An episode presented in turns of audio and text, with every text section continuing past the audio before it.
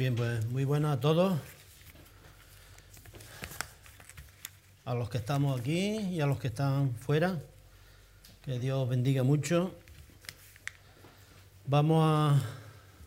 Quiero que invitaros a que busquéis en vuestra Biblia el capítulo 3 de Hechos, que es el que nos toca hoy. Capítulo entero del versículo 1 al 26.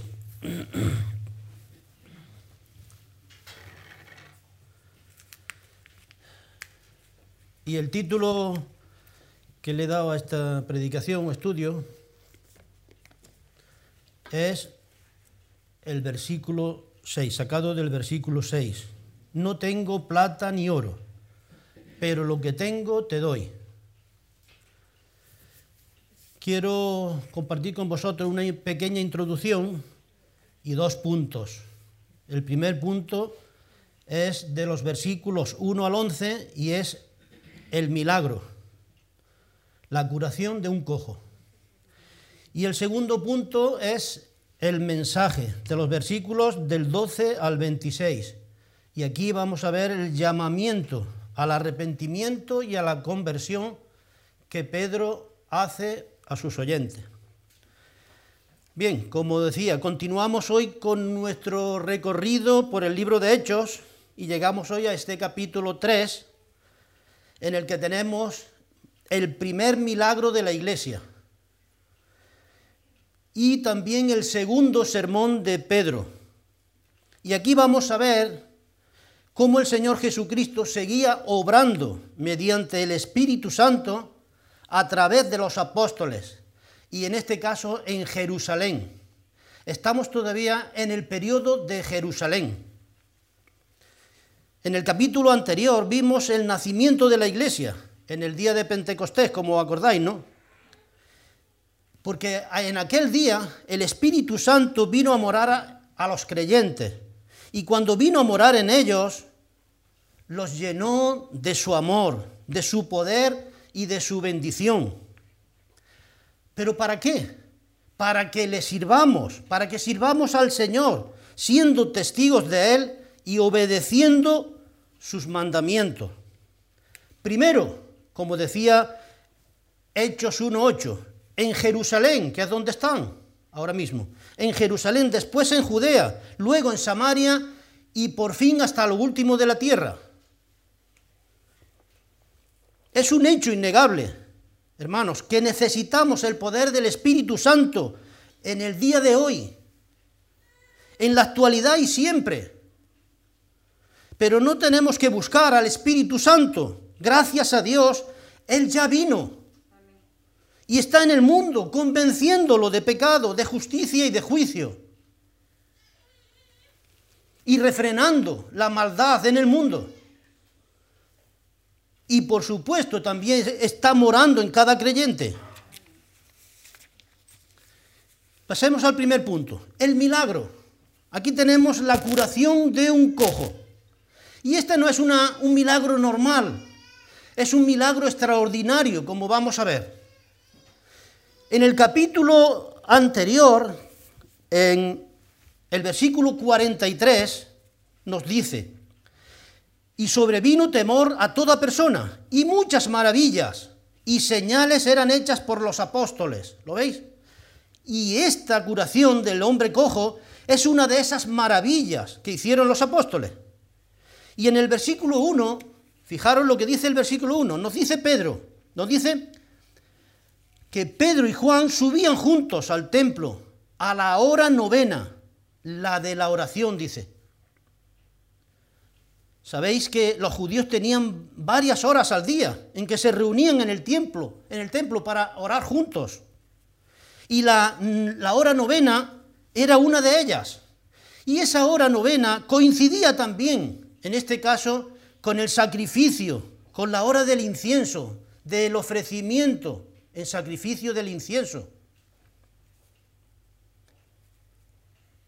Y vemos que Pedro y Juan iban al templo a orar con los hermanos que allí hubiera.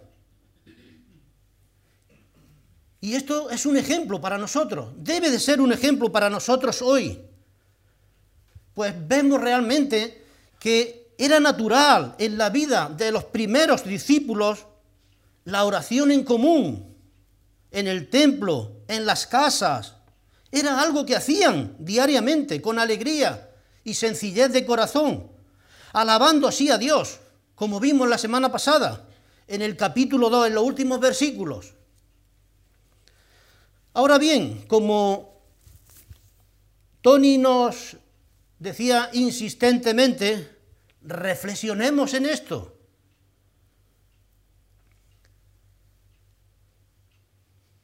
¿Dónde estás tú? ¿Dónde estoy yo? ¿Dónde estamos nosotros a la, hora novena?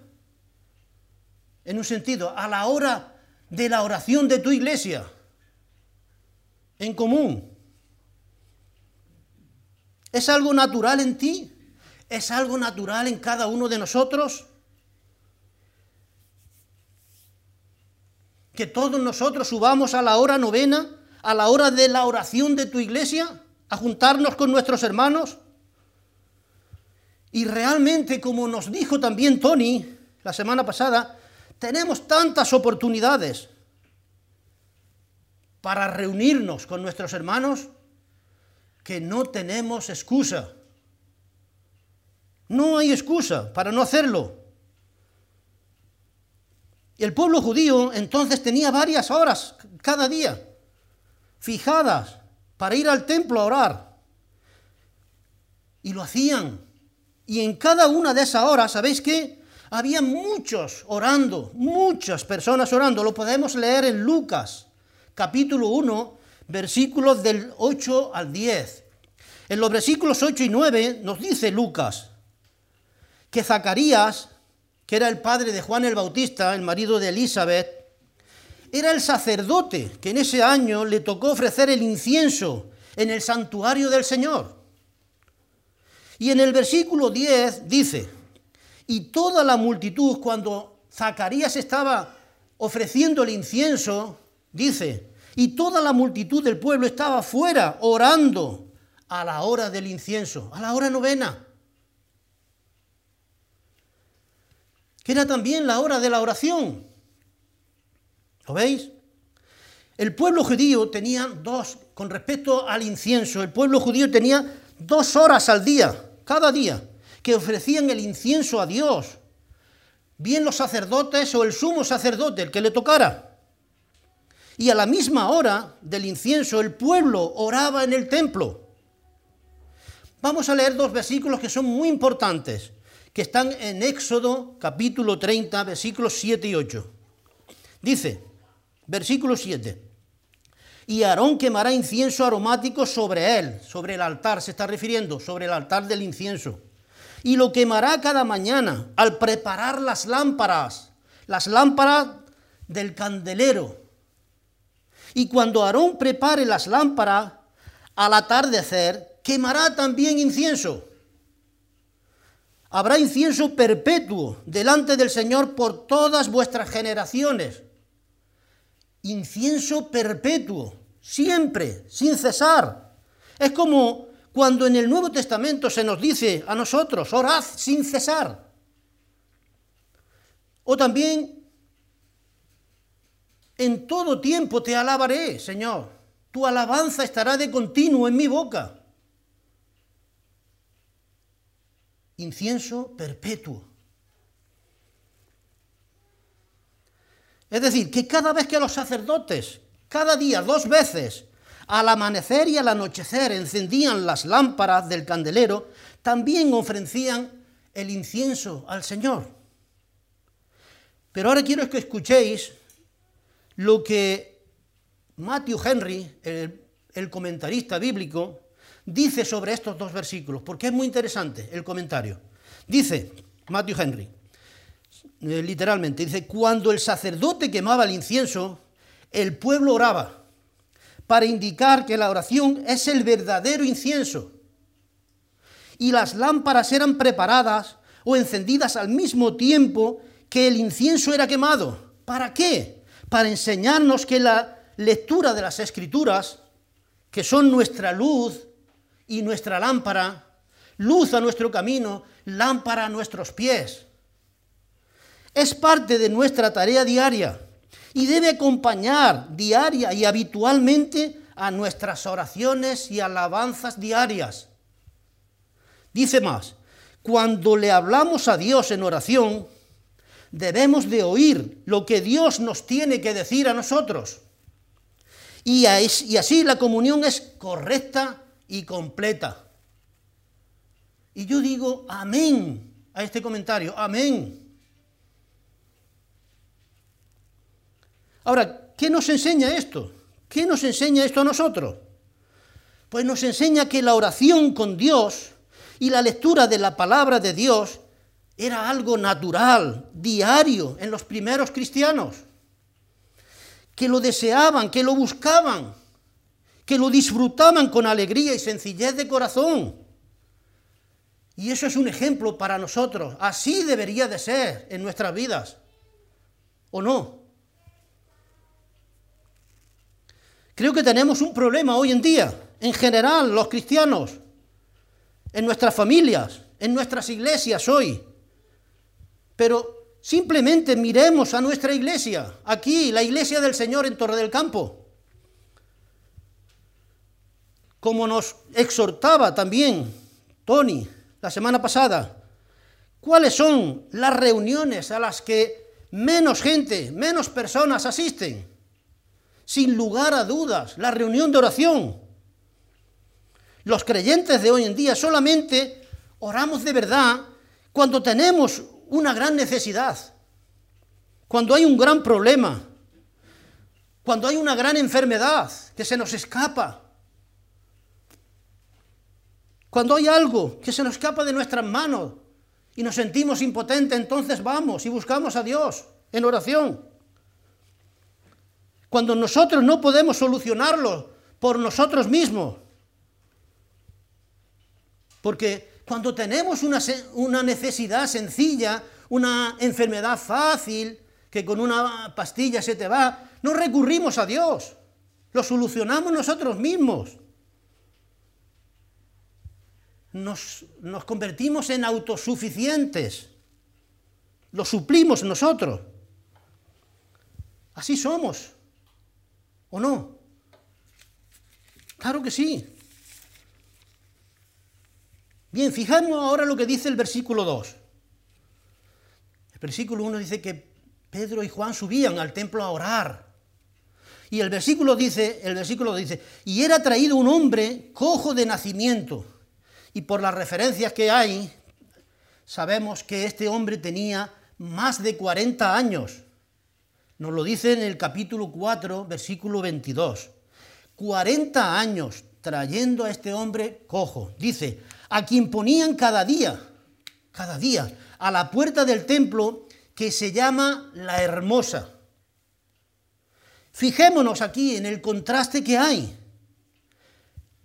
La puerta la Hermosa. Tenemos aquí a un hombre con más de 40 años, que era cojo de nacimiento. Y esto significa, cojo de nacimiento en el original, significa que era cojo desde el vientre de su madre.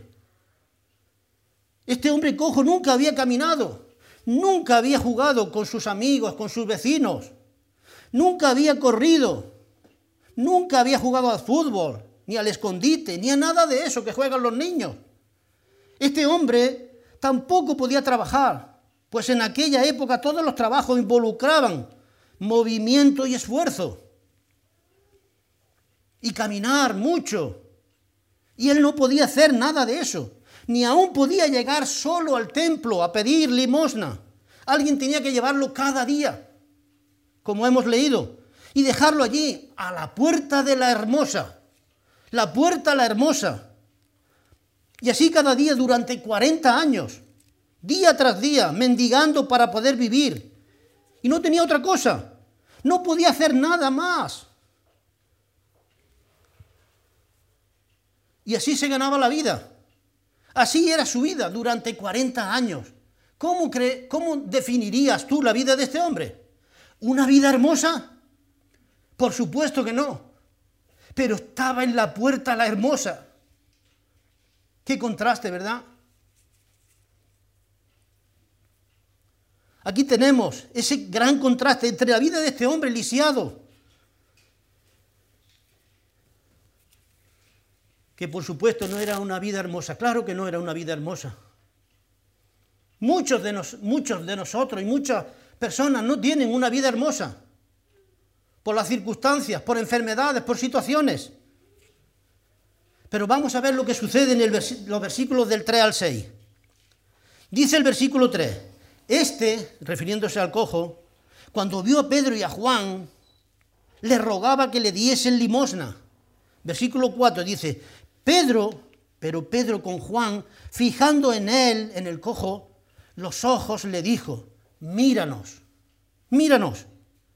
Y esto es interesante, porque aquí sucede algo extraordinario, algo importante, algo que no es normal. Míranos. Normalmente cuando alguien le da limosna, una moneda a una persona que está pidiendo, no lo mira a los ojos, por regla general. Tampoco los mendigos suelen mirar a las personas por humildad, por vergüenza o por lo que sea. Cuando una persona da una limosna a un mendigo, pocas veces lo mira a los ojos. Y la mayoría, ¿sabéis lo que hacen? La mayoría extienden su mano y dejan la limosna y siguen su conversación con el móvil o con quien vaya andando, sin mirarlo. Algunos incluso se hacen los tontos, como solemos decir, los distraídos, y pasan de lado como si no hubiera ningún mendigo allí pidiendo, como si no existiera, y sigue su camino pero Dios sí lo sabe. Pero Pedro y Juan van una milla más allá, una milla más.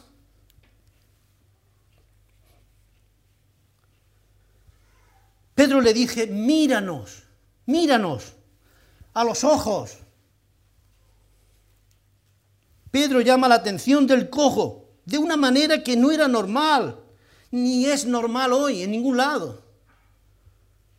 Y yo me pongo en el lugar del mendigo, pongámonos en el lugar del mendigo. Yo me pongo en su lugar y si alguien me dice como Pedro dijo, mírame, yo me, realmente, yo lo miraría con expectación, con esperanza de recibir algo grande de él, de algo valioso. Y eso fue lo que ocurrió. Versículo 5 dice, entonces el cojo se refiere al el cojo, les estuvo atento, esperando recibir de ellos algo. ¿Y sabéis qué? ¿Qué recibió? ¿Qué recibió? Recibió, el cojo recibió fe, la fe de Pedro. Recibió fe. Y ahora viene en el versículo 6, que es el título de esta predicación, y el tema principal.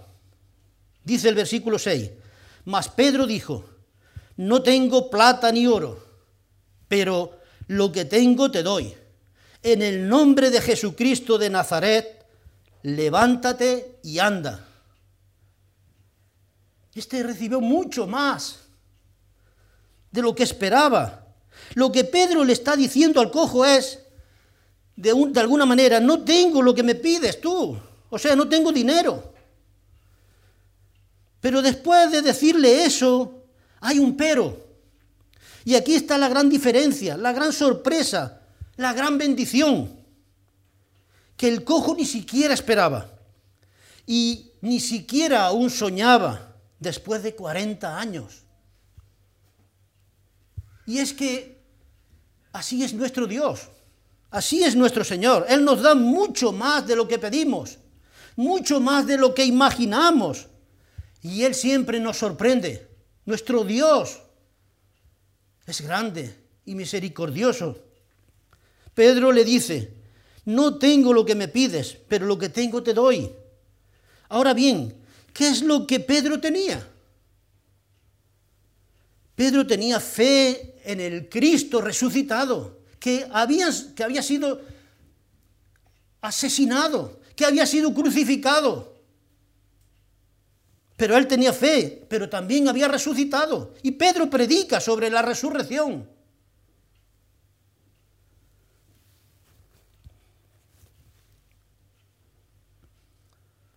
Y Pedro a través de la fe en Jesús, la fe en el Cristo resucitado, invoca su poder y autoridad, el poder y autoridad de Jesús para hacer este milagro grandioso, grandioso milagro. Realmente este fue un milagro especial. Y os voy a decir por qué. Primero, por el lugar donde fue hecho. Fue hecho en el templo, en la puerta llamada la Hermosa Y también fue especial por la hora a la que fue hecho el milagro, la hora novena, la de la oración. Allí estaba todo el pueblo. Todos pudieron ver el milagro y escuchar el mensaje que Pedro les dio. Versículo 9 dice, y todo el pueblo vio andar y alabar a Dios. Todo el pueblo le vio al cojo andar y alabar a Dios. Como dice el versículo 8 también, saltando y en el versículo 11 dice, y todo el pueblo, atónito, concurrió a ellos al pórtico de Salomón. Querían saber más, querían ver qué es lo que ha pasado y cómo ha pasado y qué está pasando aquí. Querían una explicación, querían saber más del milagro. Y se van todos detrás de ellos, al pórtico de Salomón, donde precisamente escucharon el gran mensaje de Pedro, que ahora veremos. Ahora, sobre este versículo 6, que dice, no tengo ni plata ni oro, alguien dijo algo que es interesante. Mirad, al contemplar la grandeza, alguien dijo que al contemplar la grandeza de los edificios de ciertas iglesias hoy, y todo el dinero que hay en sus presupuestos anuales, la iglesia de hoy no puede decir, como dijo Pedro, no tengo ni plata ni oro. No puede decirlo. Porque hay plata y oro. Y eso es cierto. Pero, por desgracia, tenemos que añadir que la iglesia de hoy tampoco puede decir a un, a un cojo o a un lisiado a un paralítico, levántate y anda. Parece que hemos dado la vuelta a la tortilla. La iglesia de hoy tiene plata y oro, pero le falta el poder espiritual por la fe en Cristo resucitado, como tenía la iglesia del primer siglo. ¿Lo veis? Fijémonos ahora, ahora en los versículos del 7 al 11, podemos ver cómo se desarrolla el extraordinario milagro. No fue un milagro normal, como digo, sino que fue algo más grande de lo que podemos ver, de lo que podían ver ellos. Mirad, cuando alguien se, se rompe por un accidente una pierna, se fractura las piernas, ¿qué pasa? Te escayolan, te curan, te pueden poner hasta tornillos dentro, ¿no? Y puedes estar dos o tres meses, depende, escayolado y en silla de rueda o en la cama. Y cuando te recuperas y te quitan la escayola, y normalmente tienes que hacer fisioterapeuta, fisioterapia de recuperación, porque los músculos y tendones se debilitan de no usarlos. Incluso el equilibrio lo pierdes y tienes que acostumbrarte otra vez al equilibrio para recuperarlo. Pero ahora pensemos en este hombre paralítico, paralítico de sus pies desde hace no dos meses y tres meses, 40 años. No es que sus músculos y tendones estén debilitados, sino que están anulados totalmente. Y además este hombre no sabe guardar el equilibrio, pues nunca ha podido estar de pie. No sabe, no puede. Y aquí hay un milagro que es extraordinario, que no solamente es por la curación en sí, no es solo lo que se ve, sino que hay una sanación no solo en sus piernas y en sus tobillos, sino también en su mente, a nivel neuronal, psicológico, si queréis, Y lo más importante, hay un milagro a nivel espiritual. Y todo esto sucede en su vida para que este hombre no solamente pueda saltar y andar, sino también, como podemos ver en el versículo 8, alabar a Dios. ¿Lo veis? Fijaros lo que dice el versículo 8. Y saltando, el cojo, se puso en pie y anduvo. Y entró con ellos en el templo andando y saltando y alabando a Dios. ¿Lo veis? El milagro fue tremendo, especial. Bien, ahora por favor quiero que os fijéis en, en este versículo 8, en una palabra que se repite dos veces, saltando. Esta palabra tiene un significado para todos, pero especialmente para los israelitas o judíos instruidos en las promesas de Dios, que las recordaban, porque nosotros muchas de las promesas de Dios no las recordamos, no estamos habituados a, recordar todo eso, pero ellos las conocían todas. Y aquí ahora mismo estamos en el periodo de ser testigos en Jerusalén. Y ahora el reino de Dios se ofrecía nuevamente. Se ofrecía a Israel otra vez. Esta es otra nueva oportunidad que Dios les ofrece para arrepentirse y, recibir el reino de Dios. Y una de las señales, una de las señales que identificaban el reino aquí, ¿sabéis cuál era? que el cojo saltará. El cojo saltará. Como leemos, vamos a leer en Isaías 35, versículo 6. Dice, entonces el cojo saltará como un ciervo y cantará la lengua del mudo. Y todo esto lo conocían ellos. Esto no era casual, este milagro no era casual. Este milagro identifica el reino de Dios en su Mesías, el Señor Jesucristo, al cual ellos habían negado, habían rechazado y crucificado. Pero Él había resucitado de los muertos, había ascendido al cielo y había ocupado su lugar a la diestra del Dios Padre. Y vendrá otra vez, y vendrá, volverá y ellos lo sabían por las escrituras. Bien, ahora vamos a ver el segundo punto, el mensaje. Versículos del 12 al 26. Aquí tenemos el gran sermón de invitación de Pedro, una invitación a un llamamiento al arrepentimiento y a la conversión. Y en el versículo 11 anterior vemos cómo se quedó el pueblo preparado realmente para oír este sermón de Pedro. Mientras el cojo, dice el versículo 11, mientras el, el cojo que había sido sanado tenía asidos a Pedro y a Juan, estaba agarrado a ellos, abrazándolos de alegría, de agradecimiento por lo que habían hecho en él, por el poder de Jesús.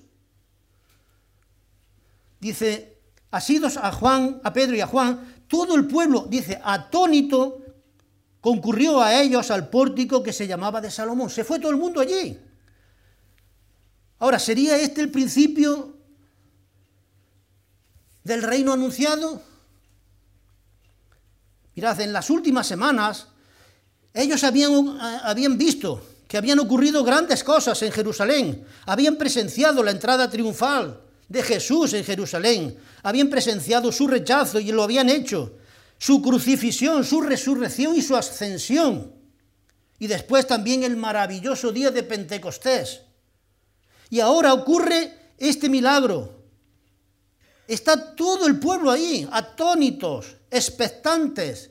Y por supuesto, Pedro aprovecha la ocasión, esta gran oportunidad, y empieza su gran sermón. Versículo 12 dice, Viendo esto, Pedro respondió al pueblo, varones israelitas, ¿por qué os maravilláis de esto? ¿O por qué ponéis los ojos en nosotros, como si por nuestro poder o piedad hubiésemos hecho andar a éste? Pedro comienza su sermón con unas preguntas, unas preguntas que son más bien de reproche.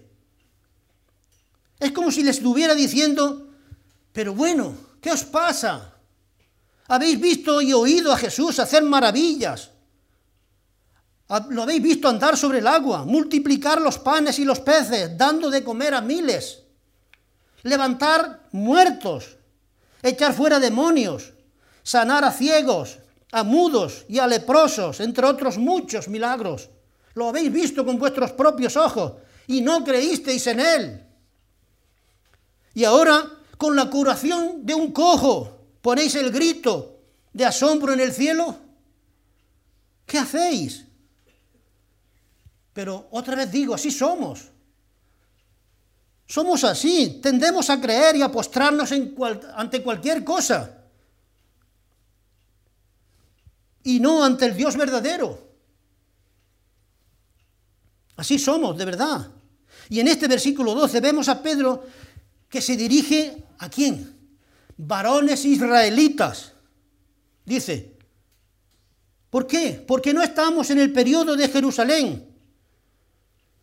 La iglesia o sea, estamos en el periodo de Jerusalén, la iglesia aún no había salido de ahí, de Jerusalén. No se había puesto en marcha hacia, Judea, hacia Samaria y hasta lo último de la tierra todavía. Estaban ahí en Jerusalén. Por eso dice varones israelitas.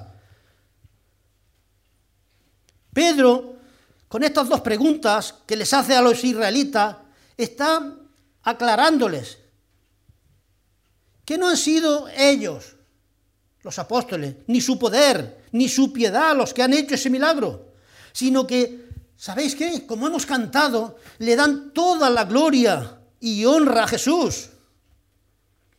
Y los discípulos que salen en la foto, en un sentido, quieren salirse de ahí. Y Pedro lo hace de esa manera, diciéndole, nosotros no hemos ido, porque la gloria es del Señor y solo el Señor tiene que estar en la foto. Y esto, hermanos, es un ejemplo para nosotros hoy, que debemos de tener cuidado de dar siempre la gloria a Dios, al Señor, por lo que hacemos en su nombre.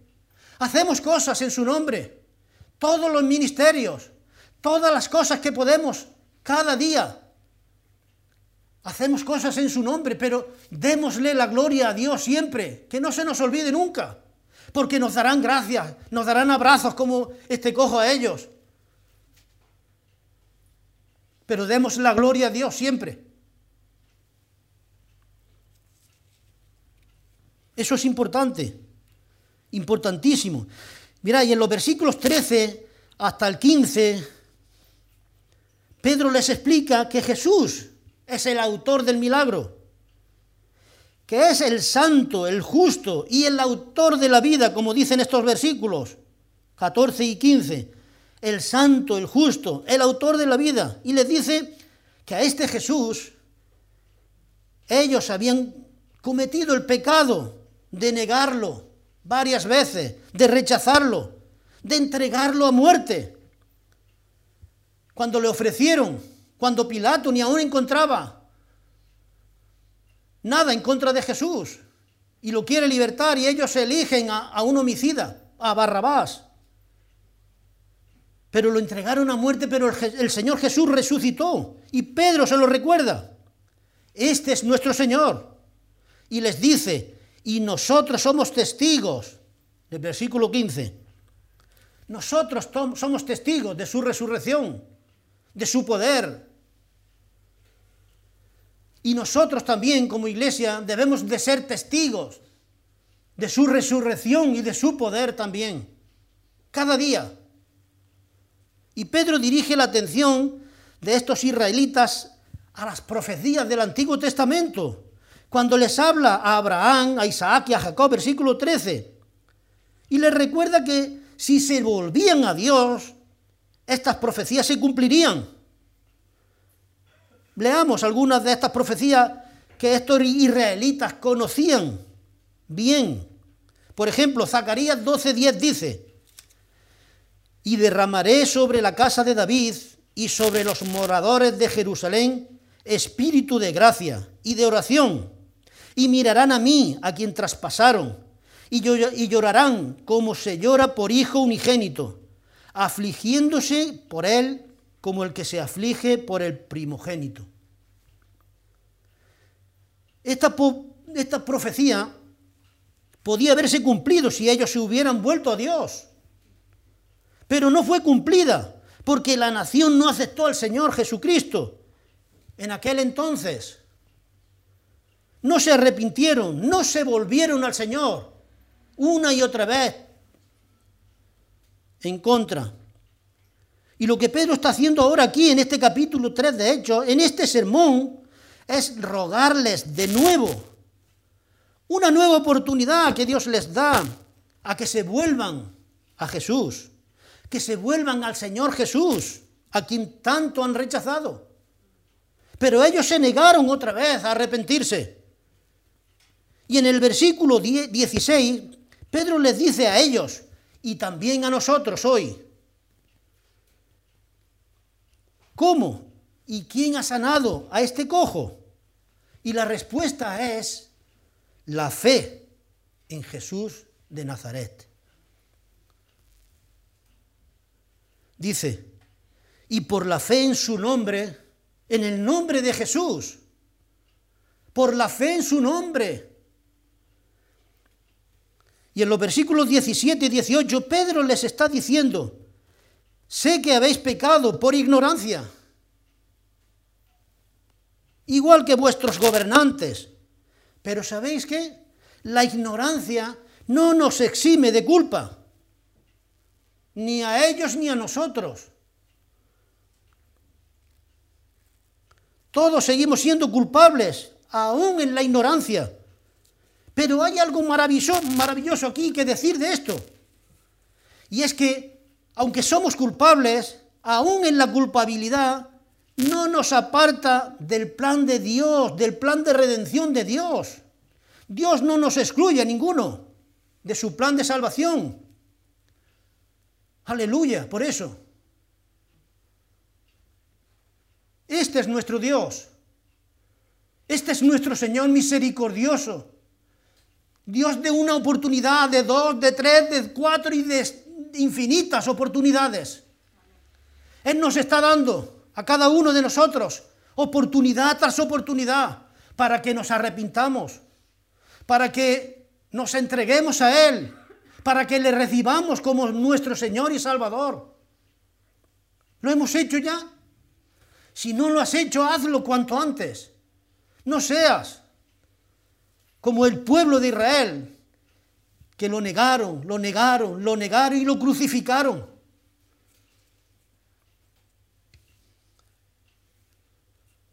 Ahora bien, los pecados que ellos habían cometido contra el santo, contra el justo, como dice estos versículos, y contra el autor de la vida, requerían algo, requerían una acción por parte de ellos. Y podemos aplicarlo también a nosotros, a nosotros mismos hoy. Entonces, ¿qué debemos hacer? Y la respuesta está en el versículo 19. Fijaros lo que dice. Dos cosas tenemos que hacer. Dice, arrepentir, arrepentíos y convertíos. ¿Lo veis? ¿Para qué? Para que sean borrados vuestros pecados. Y ya hemos hablado del arrepentimiento, pero el arrepentimiento viene de la palabra griega metanoia, que significa cambio de mente o transformación. Cambio de mente en cuanto a Jesús, en cuanto a Dios. él es, tenemos que cambiar nuestra mente, y los israelitas tenían que cambiar su mente y decir, Jesús es el Mesías, Jesús es mi Salvador.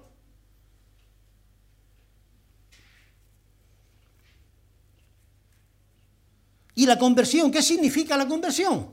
Pues la conversión es darse la vuelta. Es volverse a Dios.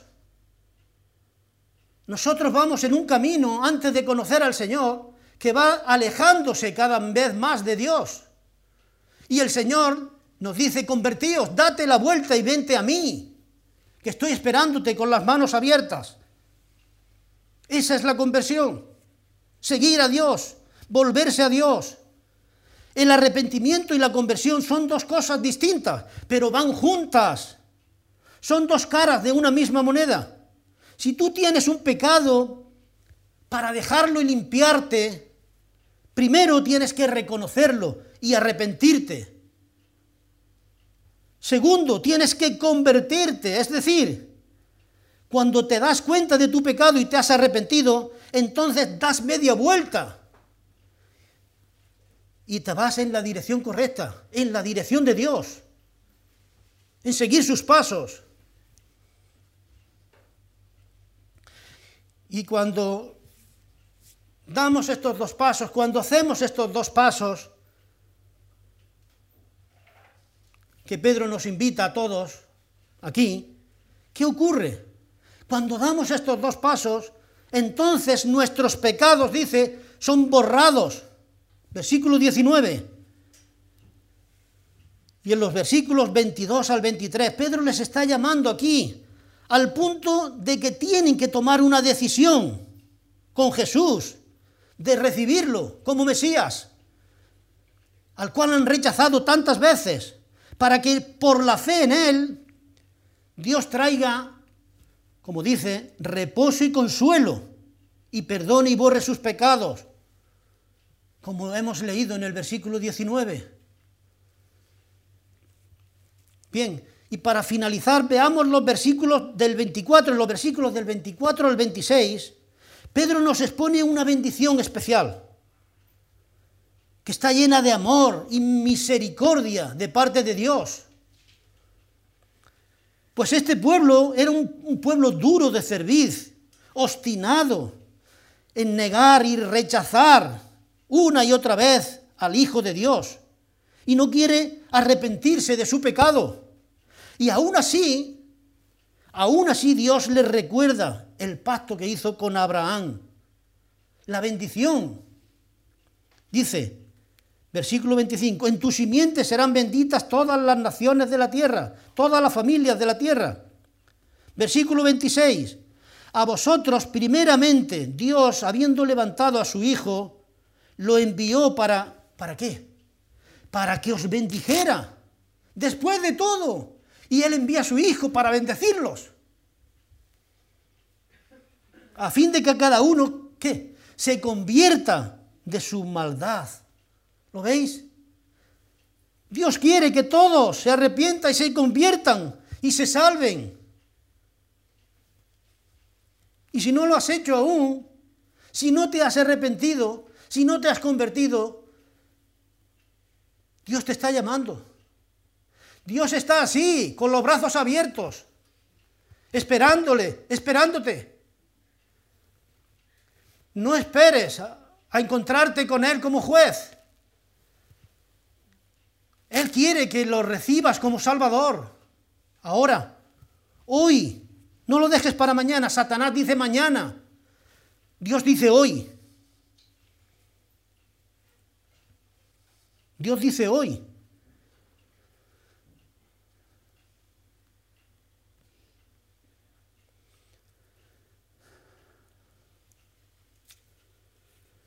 Y para finalizar, quiero hacer una invitación, ¿no? Dios, recordar la invitación, Dios nos invita a cada uno. Dios nos invita de muchas maneras, a todos, a, que nos volvamos a Él, de nuestros malos caminos, nos invita a que nos arrepintamos y nos volvamos en arrepentimiento a Él.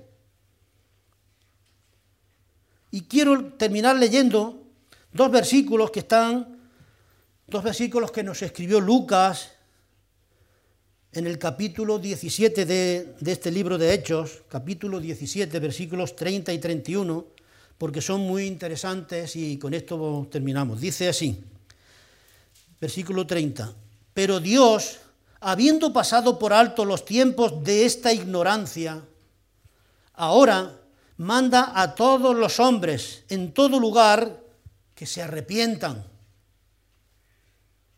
Versículo 31, por cuanto ha establecido un día en el cual juzgará al mundo con justicia, por aquel varón a quien designó, dando fe a todos con haberle levantado de los muertos.